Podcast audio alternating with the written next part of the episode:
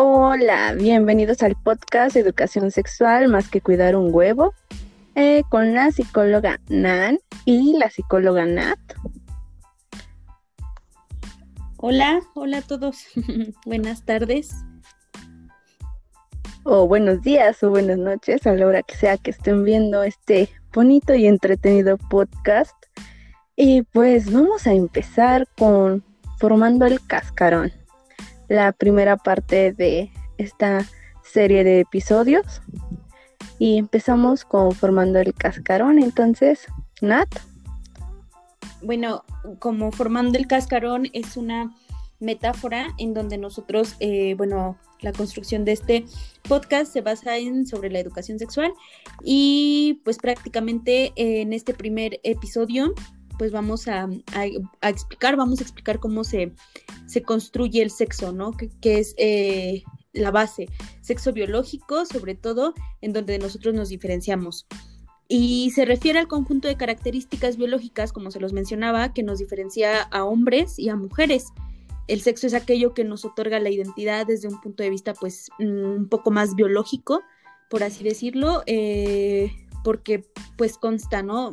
De, de anatomía, en, por ejemplo, en las mujeres, pues sabemos que el, aparato reproductor de la mujer está formado por los órganos internos y externos también, como lo son los internos, los ovarios, las trompas de falopio, el útero, la vagina, donde los externos o los órganos externos están compuestos por la vulva, que está conforma eh, los labios, está formada por los labios mayores, cubiertos de vello y los, y los labios menores también.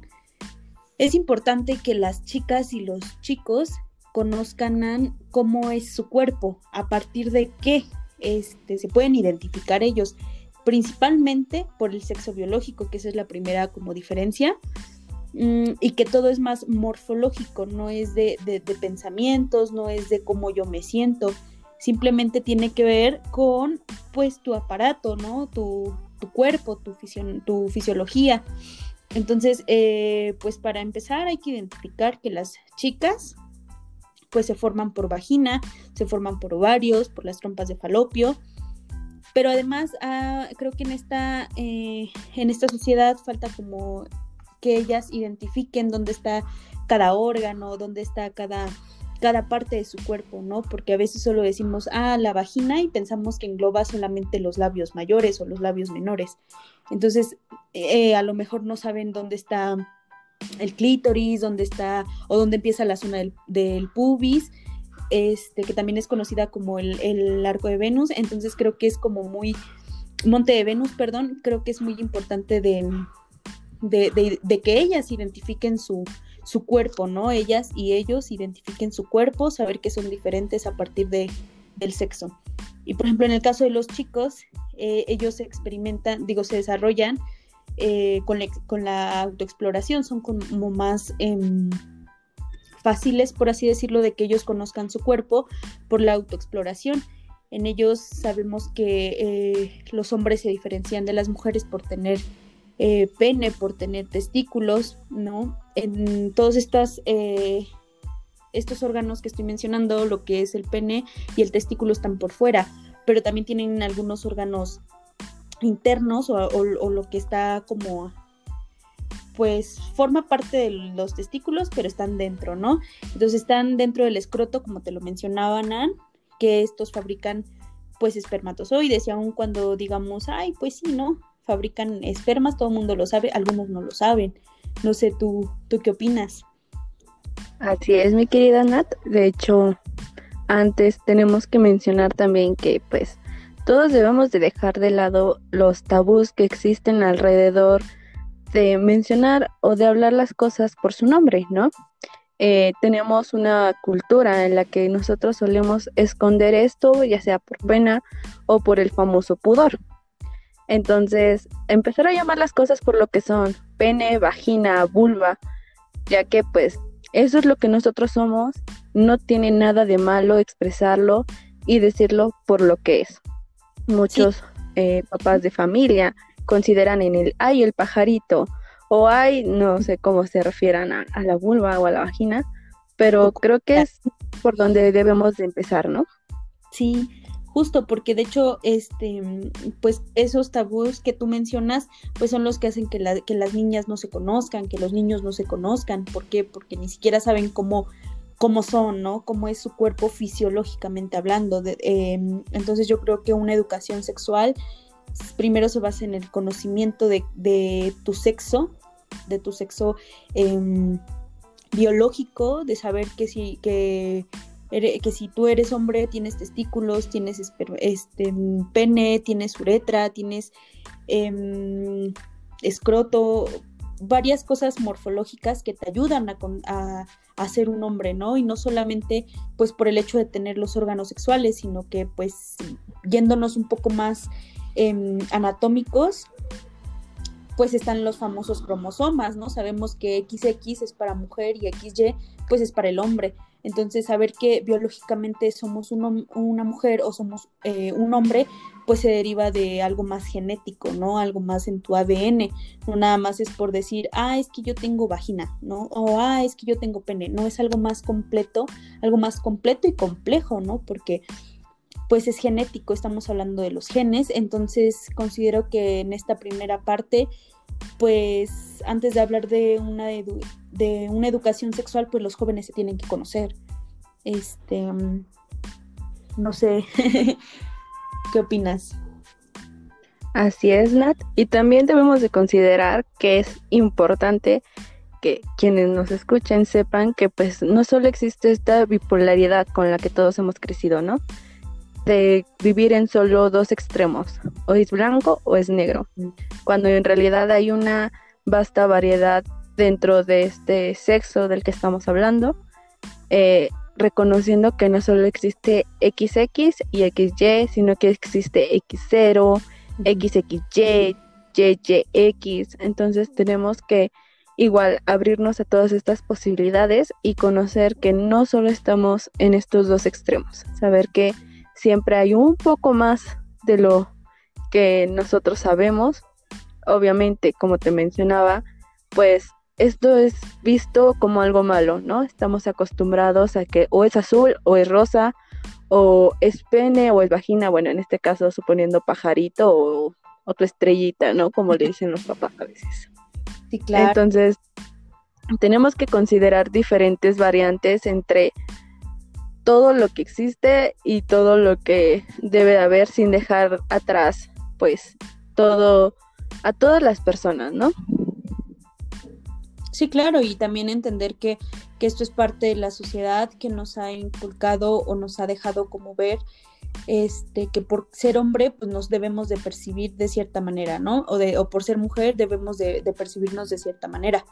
Entonces sí, este, como tú dices, es conocer eh, más a fondo cómo fisiológicamente funcionamos los seres humanos, cómo fisiológicamente nos adaptamos, cómo fisiológicamente estamos creciendo, porque es un crecimiento no solo em, personal de transiciones, sino que pues nos vamos desarrollando en ámbitos psicológicos, fisiológicos, morfológicos, entonces creo que es como muy, muy importante este, este tema y como dices, ¿no? Completamente de acuerdo que a veces la sociedad es la que nos deja como estas marcas de saber que solo existen dos cosas y que así nos tenemos que ver y que así nos tenemos que percibir.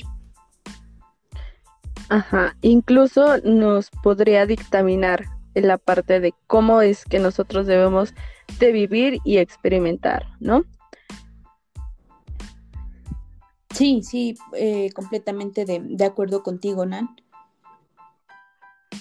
Bueno, y también recordemos que volvemos a lo mismo, no es que solo exista una bipolaridad, existen muchas cosas que lamentablemente se habla con miedo, ¿no? Con pena, como si fuera algo muy malo, que, que no seas XY o XX, ¿no? Digo, yo no creo que vaya alguien por la vida preguntándote, oye, ¿qué cromosomas tienes? ¿XX o XY, no?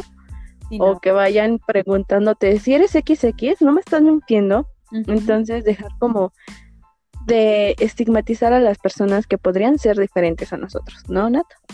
Sí, claro, porque pues muchas veces aunque nos veamos pues no somos, ¿no? o no nos sentimos y es completamente pues grandísima la, diversidad, la identidad y no solamente en, cuestión de, sociedad, sino también física, también fisiológica. Entonces creo que eh, tienes muchísima razón en lo que dices y completamente de acuerdo contigo, Nan.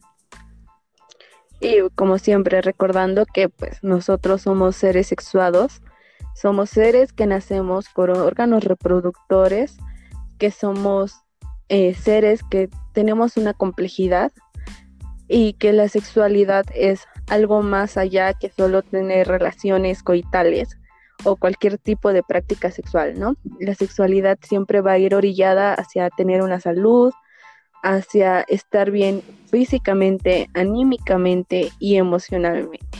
Y creo que acabas de decir algo bien interesante, el término sexuados, ¿no? Porque, em, pues, sí los tenemos, eh, pene, vagina, los tenemos y como dices, ¿no? No solo somos eso, somos un constructo de muchísimas cosas o somos algo em, holístico que influye en muchísimas más cosas para una construcción de un ser humano que no solamente determina pues el sexo, el sexo biológico en este caso.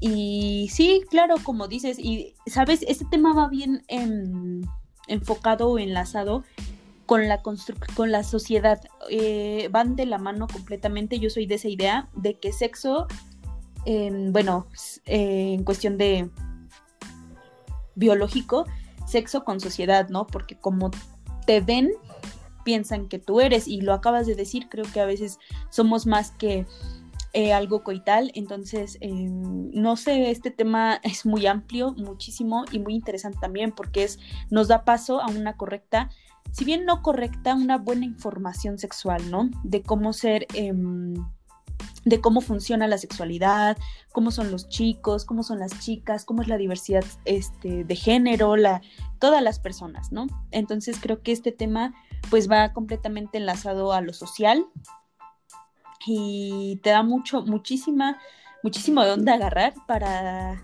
dar una, una completa, yo le diría completa educación sexual, ¿no? Desde construcción, desde sexo biológico, hasta relaciones, hasta, pues no sé, otros temas como maternidad, ¿no? Por ejemplo. Así es, mi querida Nat. Eh, también junto con la sexualidad, pues podemos encontrar la identidad de género, ¿no? Esta parte donde, pues tú te identificas con si tienes pene, eres hombre, o si tienes vagina, eres mujer, o si tienes pene y te identificas como mujer, o si tienes vagina y te identificas como hombre. Esa sería nuestra identidad de género, eh, sería esta, este marco, este marco de referencia que nosotros tenemos con respecto a cómo nos sentimos internamente y cómo es que nosotros nos visualizamos ante los demás, ¿no? Como tú mencionabas, pues eh, este constructo va hacia la sociedad también la manera en la que nos ven, es como nos tratan, que realmente no creo que debería de ser la mejor opción, ya que, como te comentaba, no vamos por la vida preguntándole a alguien, oye, ¿eres XX o tus cromosomas son XY o, y por qué te vistes con falda, ¿no? Entonces, a esto vamos con la identidad de género, ¿no? Es el sentido que nosotros le estamos dando a nuestra identidad, la pertenencia que nosotros sentimos con con respecto a algo, ¿no? Es la, sería esta parte de atribuir nuestro, nuestra identidad, nuestra, la forma en la que nosotros mismos nos percibimos y cómo es que alguien más nos va a percibir, ¿no? Recordando que, pues, igual, va a ser como nosotros nos sintamos cómodos. Como te mencioné, existe mucho esta bipolaridad de o es blanco o es negro, o es hombre o es mujer. Pero bueno, si eres hombre, tienes pene, si eres mujer, tienes vagina, y volvemos al mismo punto. Siempre hay algo más allá de solo tener un pene o solo tener vagina, ¿no? Va esto de cómo me siento yo, cómo, me, cómo es que yo me reconozco, ¿no? Y volvemos a nuestra metáfora de construyendo el cascarón, ¿no?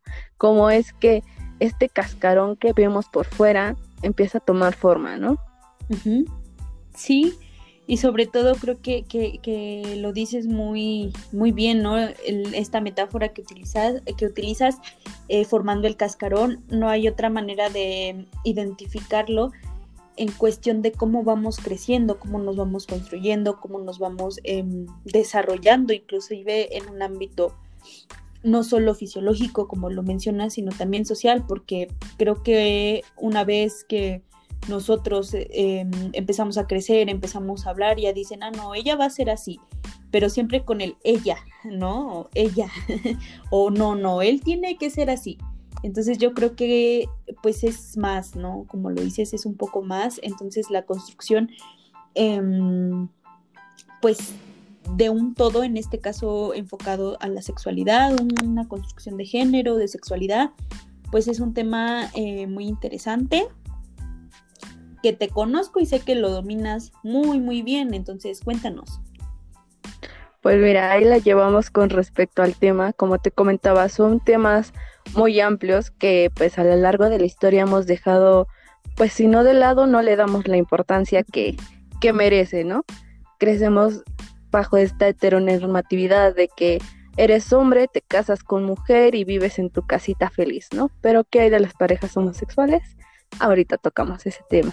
Entonces, nosotros crecemos bajo esta, bajo esta idea de identificarte como lo que la sociedad te dicta, volvemos otra vez a esta parte de, bueno, yo soy mujer, tengo vulva, tengo esta apariencia femenina, ¿no?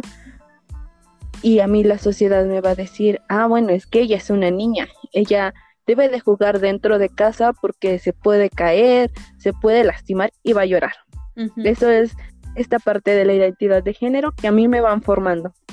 Como mujer, eso es lo que a mí me dicta la sociedad, ¿no? Quedarme en casa porque en la calle me pueden hacer algo. Y cuando eres niño es todo lo contrario, ¿no? Él es niño, que juegue en la calle, que brinque, que grite. Y ahí empieza otra vez esa identidad, ¿no? De tengo pene y estoy afuera, estoy jugando. Pero ¿qué pasa cuando un niño quiere jugar dentro de casa o una niña quiere salir a la bicicleta, a correr, a, a brincar? se ve algo mal, se ve como si fuera una niña rara, ¿no? Porque una niña, una mujer debe ser delicada y quedarse en casa y lavar trastes, ¿no? La típica frase de, de las personas que no creen en esta parte de una identidad, de decir, es que es mujer y se debe quedar en casa, es que es hombre y debe de salir a trabajar, ¿no? Entonces también encontramos, empezamos a entrar al tema de esta construcción de género, ¿no? Y no sé, ¿qué opinas?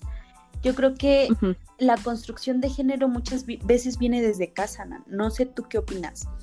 Em, yo creo que pues los papás son el primer acercamiento a identificarte, ¿no?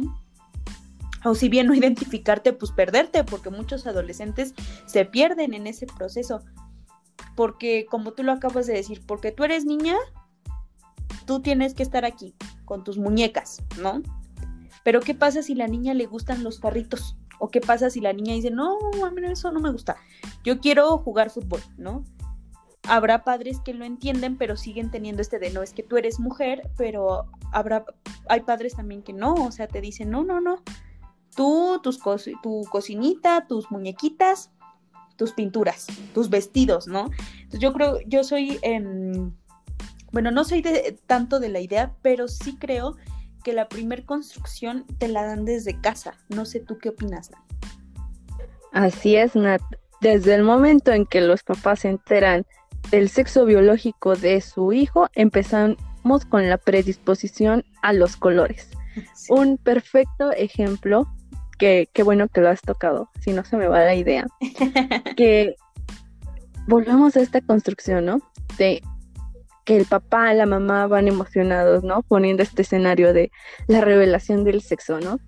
Que ahorita se dan mucho esas, bueno, ahorita por la pandemia ya no se han dado, pero estas fiestas grandes de la, la gran revelación del sexo, ¿no? Rosa, azul y que tus invitados, ¿de qué color crees que es el bebé, no?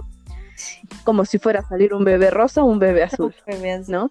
Eso es lo que yo entiendo cuando veo los colores, ¿no? Entonces empezamos como con esta idea de, ay, no, pues es rosa, obvio va a ser niña, ¿no? O es azul, tiene que ser niño, a fuerzas que es niño.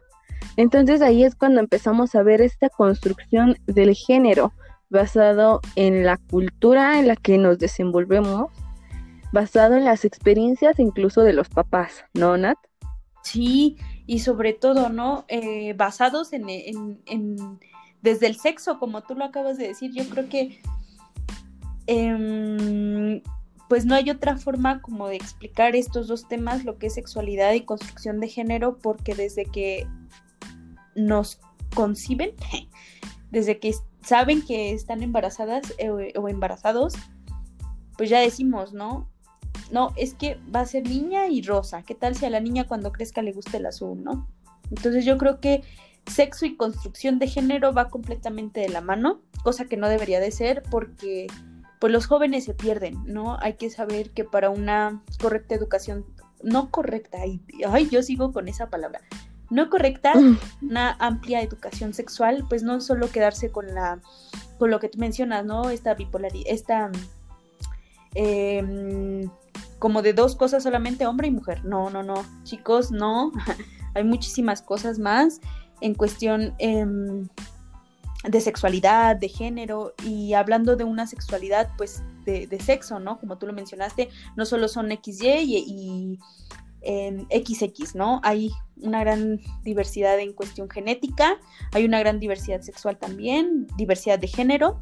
Entonces yo creo que esta primera parte pues nos deja como de ver que la educación em, sexual en México pues está muy, muy deficiente, ¿no? Porque porque ni siquiera saben algunas veces lo que es el género o no lo distinguen del sexo. De hecho, yo em, tardé hasta la prepa para saber cuál era la diferencia entre sexo y género. Saber cuáles son estas diferencias que te marcan, que no solo es femenino y masculino y que no solo es XX em, y XY. Así es, Nat. La construcción de género va hacia esta sociedad que nos dicta, porque no nos propone, nos dicta el cómo debemos de pensar, el cómo nos debemos de sentir, incluso lo que debemos hacer como hombres o como mujeres, ¿no? A la mujer se nos da este papel, ¿no? De abnegadas amas de casa y al hombre de proveedor, que digo, obviamente crecimos bajo esta eh, cultura, esta cultura tradicionalista, porque al fin y al cabo eso es México, somos eh, de estas culturas de, de, mantenerlas, ¿no? Sabemos cómo cuidarlas, pero no nos damos cuenta que el tiempo pasa, que las cosas cambian, la situación económica cambia. Entonces, muchas veces la sociedad se encarga como de decirnos, es que tú eres mujer, tú dedícate a tu casa y digo, es notado el cambio de que, bueno, ya muchos te consideran para un empleo, ¿no? Como mujer ya te dicen, bueno, tienes todas las aptitudes, va, puedes trabajar, pero vas a ganar menos que tu compañero que es hombre, ¿no? Entonces a esto vamos con, con la relación de la construcción del género en una sociedad, con la identidad que nosotros mismos vamos creando, ¿no? porque al fin y al cabo, pues esta parte del género, de tu identidad como persona, pues tú también vas contribuyendo a la construcción, ¿no? Si bien es cierto que, pues, nuestra sociedad, nuestra familia influye en la construcción, nosotros tenemos eh, cierto poder en hacer un cambio con respecto a nuestra identidad, hacia nuestra construcción, ¿no? ¿Y sabes qué pasa con esto que acabas de mencionar? eso es lo, ideal, ¿no? Que las personas sean libres de, ver su, su, identidad, su sexualidad. Pero fíjate que en esta sociedad, sobre todo mexicana, los valores, ¿no? O el respétame. Yo creo que cuando hablas o mencionas la palabra sexo, pues lo pensamos de una manera más, más pasional, ¿no? De hombre-mujer en un acto. Entonces yo creo, y luego, luego los papás dicen, no, no, respétame, de eso no se habla, ¿no? Eso es privado. Así es. Entonces yo, yo creo... Así es, nos da miedo, ¿no? Sí, exacto, les da como miedo. Entonces para mí es así como de, híjole, no, no, déjalos, ¿no? O sea, creo que em, como lo, lo mencionaste, lo mencionábamos, yo creo que la construcción del género pues empieza, bueno, no solo la construcción del género, es sí es personal, completamente de acuerdo contigo, pero también es em, de tu primer entorno, ¿no? Que es la familia, porque imagínate, en la familia no puedes mencionar la palabra sexo, híjole, es que si yo les digo que no me identifico como mujer, aunque soy mujer, pues se van a me van a decir, no, no se habla de eso, ¿no? Entonces yo creo que pues la primera educación sexual pues va enfocada hacia los padres, ¿no? Para saber cómo expresarse con los niños y, a los jóvenes, a los, este, a los adolescentes, pues saber que, cómo es su cuerpo, que conozcan su cuerpo, su, su ambiente social, su género, su identidad y saber en ese proceso biológicamente y socialmente qué, qué errores pueden cometer o qué, no errores, sino qué fases pueden pasar, ¿no? Así es, Nat, y tocas un tema muy importante, que es esta parte de la educación sexual, ¿no? Eh, muchas veces pensamos que la educación empieza en la escuela. Muy equivocados estamos todos al pensar que al estar en una escuela nos van a, a educar, ¿no? Pero realmente esta educación sexual empieza desde casa. De hecho, cualquier tipo de educación empieza desde casa, aunque sea una educación pues de tipo informal. Es, es esa educación que nosotros nos llevamos hasta el final de nuestros días y es la que nos va a acompañar siempre. Entonces, debemos de considerar esta parte de la educación considerando que la sociedad no nos va a atribuir y no nos va a dar mucho de qué o con qué nosotros librarla, ¿no? Eh, en nuestras casas nosotros debemos de recibir esta parte de apoyo de eres mi hijo y con eso me basta. Yo no te tengo por qué juzgar con respecto a si eres gay o no eres gay, ¿no? Como este típico ejemplo que hemos escuchado en estos últimos años, ¿no? O es que, híjole, no, ¿cómo, cómo vas a salir así, no? Eres una mujer, vístete femenina, arréglate. Entonces debemos entender esta parte de la educación sexual, de educación desde casa. Pero para esto también tenemos que educarnos nosotros mismos, ¿no? Nosotros como adultos, como adolescentes, como jóvenes, debemos de empezar a educarnos, ¿no? Como bien lo hemos planteado hace unos días, Nat, te comentaba simplemente esta vasta educación que nos han dado sobre cómo cuidar un huevo. sí, de ahí, pues este grandioso podcast de educación sexual, más que cuidar un huevo, de ahí viene. y bueno, Nan, este, pues se nos está acabando el tiempo. Yo creo que como opinión rapidísima que pues la construcción de, de género va ligada hacia una sociedad mexicana muy cerrada y yo creo que los jóvenes no deberían de tener como este pensamiento. Así es, Nat. Nosotros como cultura, como seres pertenecientes a esta cultura, debemos empezar a promover esta educación, debemos empezar a invitarlos a investigar, a acercarse a este tipo de podcast que son educativos, que tienen información que no sale solo de Wikipedia, porque no sale de Wikipedia. Tenemos que aprender a divulgar toda la información para que no se queden con dudas, ¿no? Así es, Nan, y gracias a ustedes que nos están escuchando. Y pues, gracias.